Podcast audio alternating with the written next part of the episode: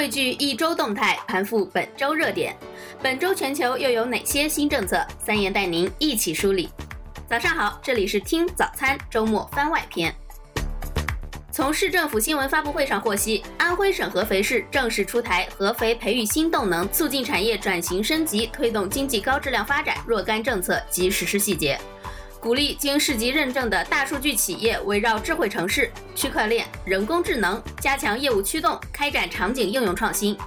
经市级备案，运用企业自主知识产权的核心技术，开发智慧城市场景应用产品，且经专家委员会审评认定、研发完成并上线运营的项目，给予二十万元一次性奖补。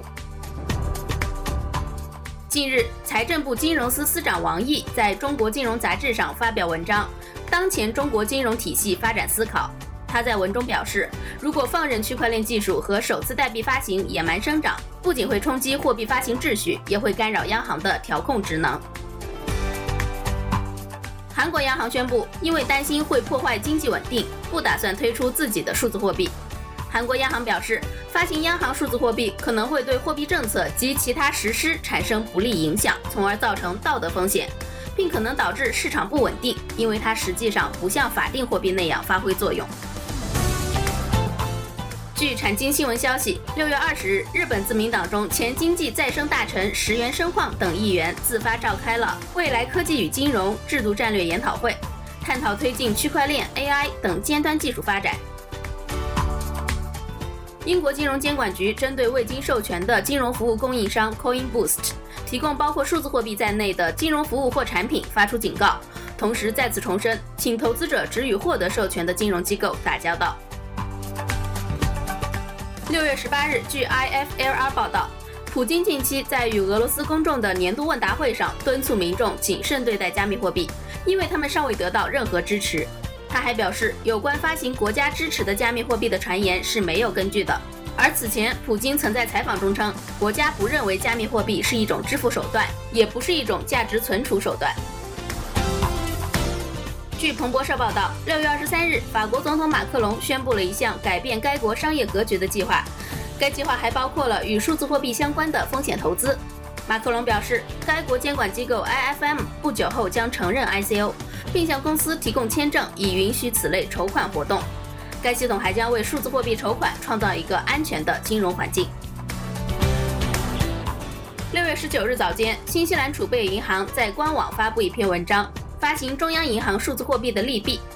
这篇文章探讨了加密货币的本质，将与现金一起使用，需要有一个固定兑换现金的汇率，不带利息，并且资产负债表不能为负。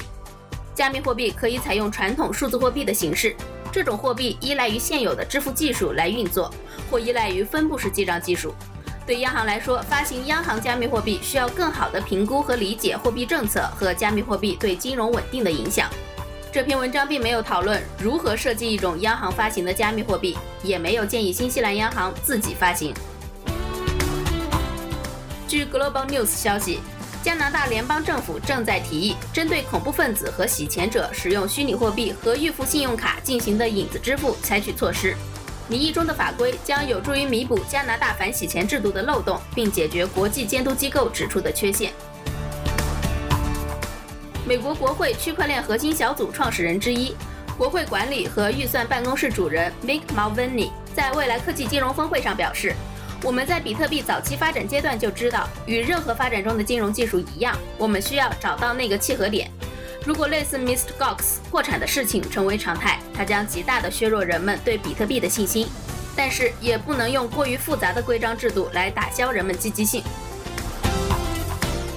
美国财政部官员正与英国、澳大利亚、加拿大和荷兰的同行组成一个国际税务执法小组。专注于打击使用网络或虚拟货币进行避税的犯罪行为。美国国税局刑事调查处处长 Don Front 表示，该小组将讨论如何改善作战层面的协作与逃税案件的起诉。